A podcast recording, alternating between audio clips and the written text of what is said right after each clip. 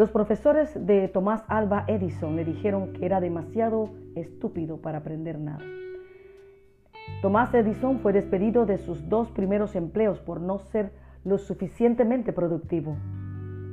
Sin embargo, años más tarde, este hombre inventó el fonógrafo, la lámpara o el bombillo incandescente y la cámara de cine.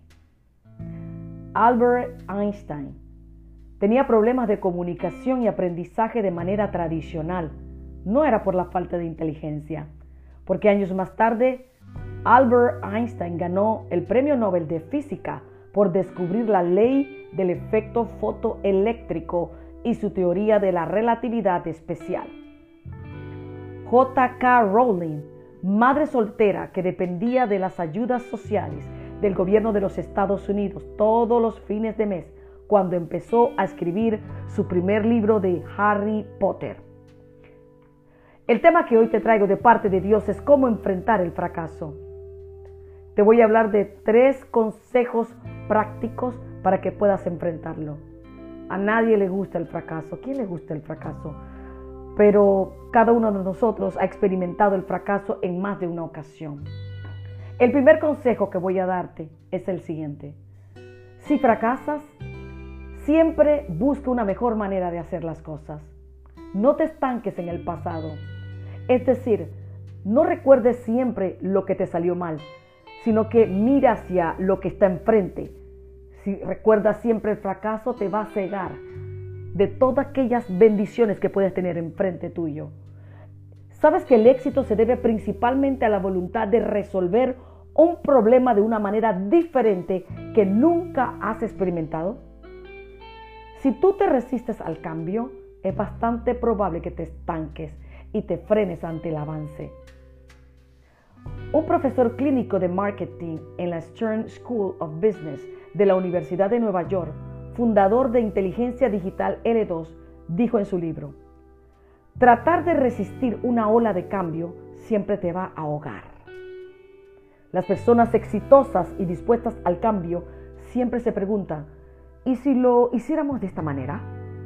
¿Qué tal si lo probamos de una manera diferente? Siempre busca un cambio ante el fracaso. Segundo consejo, utiliza tus puntos fuertes, es decir, ¿en qué eres bueno? Utiliza esas habilidades en lo que especialmente eres bueno.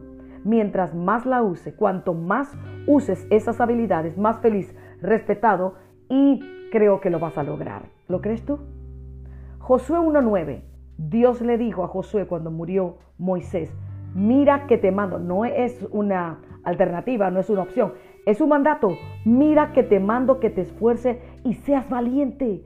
No temas ni desmayes, porque Jehová, tu Dios, no cualquiera, tu Dios, estará contigo donde quiera que vayas.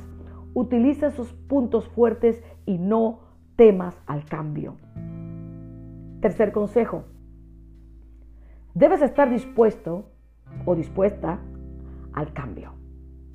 Si de vez en cuando el fracaso no te da una sacudida a tu vida, a tu mente, a tu relación personal, laboral, ministerial, entonces tú, tú estás conforme de la manera en que vives. Entonces el fracaso es una manera de, wow, sacudirte y decirte, hazlo diferente. Sí, debes estar dispuesta o dispuesto a experimentar un cambio. No creas que eres sabio en tu propia opinión. Mira lo que dice Proverbios 3, 5, 6. Confía de todo corazón en el Señor y no en tu propia inteligencia. Ten presente al Señor en todo lo que hagas y Él te llevará por el camino recto. El Señor va contigo de la mano Qué hermoso. Y si de repente sientes que en el cambio te puedes perder, mira lo que dice el Salmo 119, versículo 105. La palabra de Dios es lámpara a tus pies y lumbrera en tu camino. Ella te va a guiar. No te vas a perder en medio del cambio. ¿Sabes que muchas personas han escuchado que el cambio es bueno? Pero aunque hemos escuchado el cambio, ¿por qué seguimos luchando con esto? ¿Sabes por qué? Porque muchos realmente, con toda honestidad, odian el cambio. Porque el cambio derriba tu zona de confort. El cambio derriba tu comodidad, derriba tu rutina y te hace ser más inseguro y asustado porque te desafía hacer cosas nuevas y nuevas expectativas. Pero no temas, porque el Señor está contigo y sus ojos están puestos en ti, te dice el Señor. Te daré instrucciones, te daré consejo, te enseñaré el camino que debes andar. Salmo 32, 8.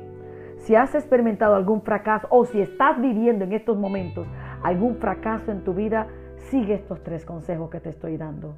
Deja de enfocarte en el error, deja de enfocarte en el fracaso, ahí eh, eh, todo el tiempo martirizando tu corazón y tu mente. Extiéndete hacia lo que está delante, como dice el apóstol Pablo. Te voy a dejar esto y concluyo. James Dixon se pasó 15 años intentando desarrollar su famosa aspiradora. ¿Sabes cuántas veces lo intentó? El diseño 5.126 prototipos fallidos, en lo que dejó casi todos sus ahorros. Pero en el siguiente prototipo, es decir, en el 5127, le funcionó. ¿Qué te parece? Y la marca Dyson se convirtió en uno de los mejores fabricantes de aspiradoras y su inventor se hizo multimillonario. No creo que eso hubiera sido el resultado del final de su historia si él no lo hubiera intentado una vez más después de haber fracasado 5.126 veces. Yo sé que muchas personas se enfocan en el fracaso, así como eh, sucedió con Tomás Alba Edison, el que inventó el bombillo incandescente, el bombillo eléctrico, cuando le entrevistaron y le preguntaron las 900 veces que había fracasado, cómo se sintió. Y él no, él no contestó nada con respecto a los fracasos. Y él dijo, yo nunca fracasé. Fueron pasos para el éxito. Así que si estás fracasando en alguna área de tu vida, quiero que te detengas y te pongas a reflexionar. ¿De qué manera debo hacerlo? ¿De qué otra manera debo hacerlo? Muéstrate accesible al cambio y no te fíes en tu propia opinión. Así que deja de estar pensando en el fracaso y extiéndete hacia el éxito y hacia las bendiciones que vienen más adelante, porque Jehová está contigo. Muchos no pueden estar, pero Jehová está contigo. Repítelo, Jehová está conmigo y Él va a ir donde quiera que yo vaya. Así que te quiero dejar esto en tu corazón y en tu mente. Quiero plasmarla en el nombre que es sobre todo nombre, porque yo deseo que seas prosperado como prospera tu alma en este 2021. Bueno, hasta aquí el podcast. Te saluda tu pastora y amiga Olinka Córdoba. Hasta el próximo podcast. Feliz año.